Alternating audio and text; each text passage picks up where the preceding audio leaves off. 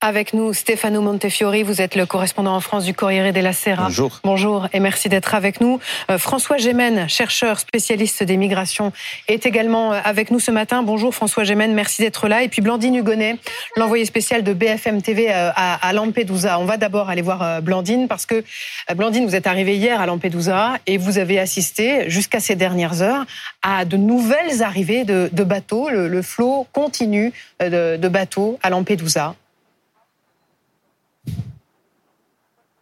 Oui, tout à fait. Alors, euh, le chiffre est de 560 arrivées sur la journée d'hier jusqu'à minuit, donc des débarquements auxquels j'ai assisté euh, hier soir. Et puis ceux de, ce matin et du reste de la nuit n'ont pas été encore euh, décomptés, évidemment. Mais on le voit, hein, ce sont encore des dizaines et des dizaines de personnes qui continuent d'arriver sur, le port de Lampedusa. et puis après, il y a aussi toute la phase de, transfert hein, qui est lancée avec tout un plan organisé par la Croix-Rouge et les autorités italiennes.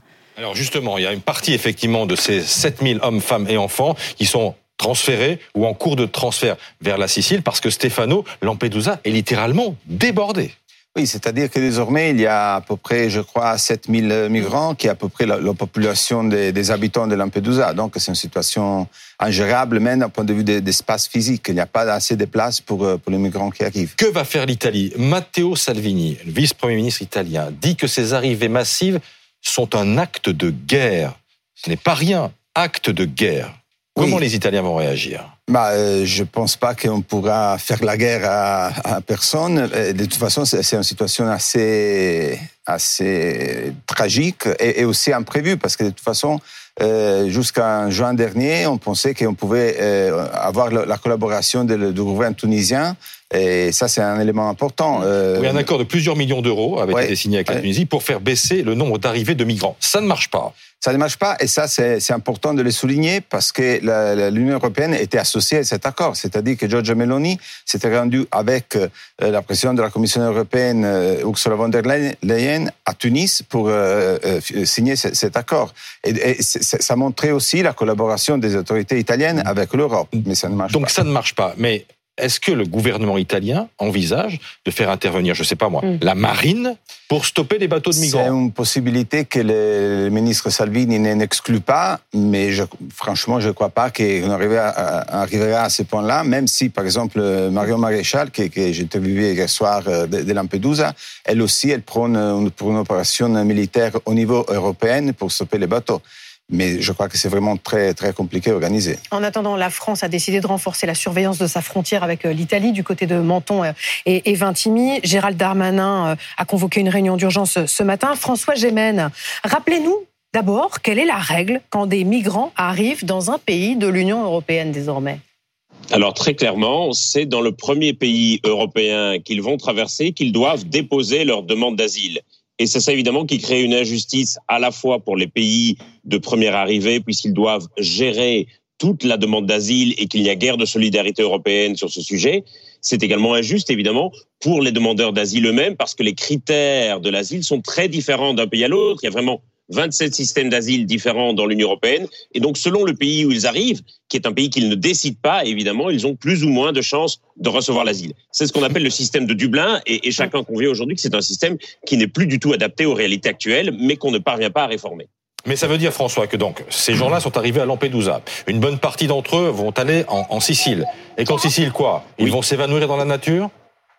Ça va dépendre de ce que va faire le gouvernement italien. En principe, ils sont, supposés attendre le résultat de leur demande d'asile. Soit ils obtiennent l'asile et dans ce cas-là, ils deviennent réfugiés et ils peuvent circuler partout dans l'Union européenne. Soit ils sont déboutés et à ce moment-là, l'Italie doit en principe les renvoyer chez eux.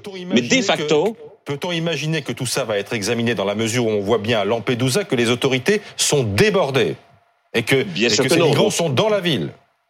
De facto, ce qui va se passer vraisemblablement, c'est que le gouvernement italien risque de les laisser aller dans la nature, notamment aussi pour protester contre le fait que depuis des années et des années, le gouvernement italien est laissé seul avec lui-même et, qu'il n'y a aucune solidarité européenne sur ce dossier. Donc vraisemblablement, on peut imaginer que le gouvernement italien laisse un peu ces migrants s'évanouir dans la nature.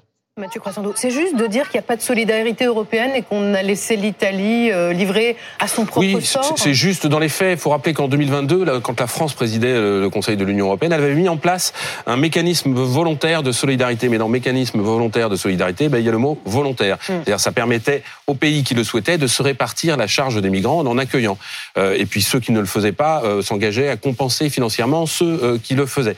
Dans les faits, ça ne marche pas bien. Le principe, il était bon, mais dans les faits, ça ne marche pas bien. On a essayé de le faire jouer. La France, par exemple, a essayé de le faire jouer. Vous savez, quand on a accueilli l'Ocean Viking, euh, ce navire qui devait accoster sur la côte italienne et qui a accosté à Toulon il y a un an, la France avait demandé que certains partent au Luxembourg, en Belgique mm. ou, euh, ou, en Allemagne. François, une question quand même, parce qu'on est surpris par, par l'arrivée massive de ces bateaux. On parlait de 120 bateaux et d'autres qui continuent d'arriver en, ce moment même. Mais pourquoi subitement on assiste à cette arrivée massive et d'ailleurs inédite de bateaux au même moment? Il y a, il y a une, une conjonction d'explications?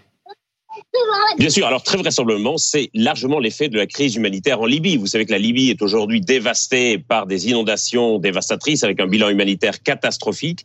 Et donc on peut formuler l'hypothèse que les passeurs aient profité du chaos dans le pays pour lancer un maximum d'embarcations à la mer en pensant que les gardes-côtes libyens auraient l'attention occupée par autre chose que la surveillance des côtes maritimes. Et donc, très vraisemblablement, c'est un effet d'opportunité. Les passeurs qui opèrent depuis la Libye ont profité du chaos dans le pays pour lancer un maximum de bateaux à la mer. Et c'est ça qui explique évidemment cette arrivée absolument massive.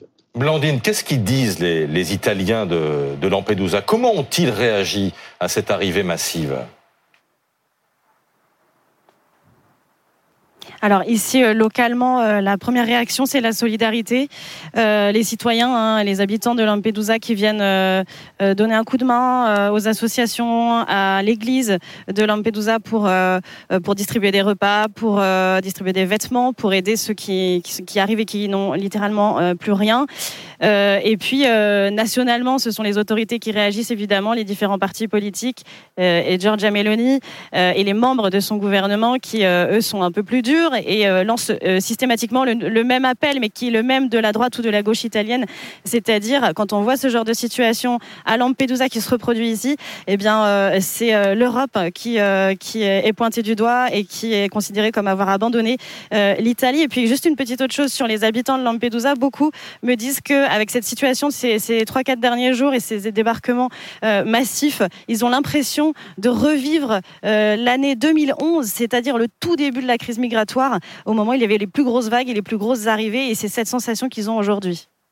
C'est un nouveau camouflet pour l'Europe que de, vivre cette situation, Stéphano Oui, en effet, on, peut dire ça. C'est un camouflet pour le, gouvernement de Giorgio Meloni aussi, parce qu'elle s'est fait lire sur euh, la promesse qu'il y aurait euh, une, euh, disons, un, un contrôle des frontières plus efficace mais aussi c'est aussi un camouflet pour l'Europe parce que de toute façon, comme je disais tout à l'heure, l'Europe s'est associée, associé à Giorgio Meloni dans l'idée de euh, faire un accord avec le gouvernement tunisien. Ça n'a pas marché et surtout, ça fait des années que l'Europe reconnaît euh, que l'Italie a été laissée seule. Mm. J'ai entendu le président Macron depuis des années euh, admettre que l'Europe ne fait, fait, pas assez pour l'Italie et aujourd'hui, on est un peu, on est resté un, peu sur le même niveau. 560 donc qui sont arrivés. Encore, le compteur a été arrêté à, à minuit. D'autres l'ont été euh, ces dernières heures. C'est ce que nous disait euh, à l'instant donc Blandine Hugonnet. Merci infiniment à tous les trois.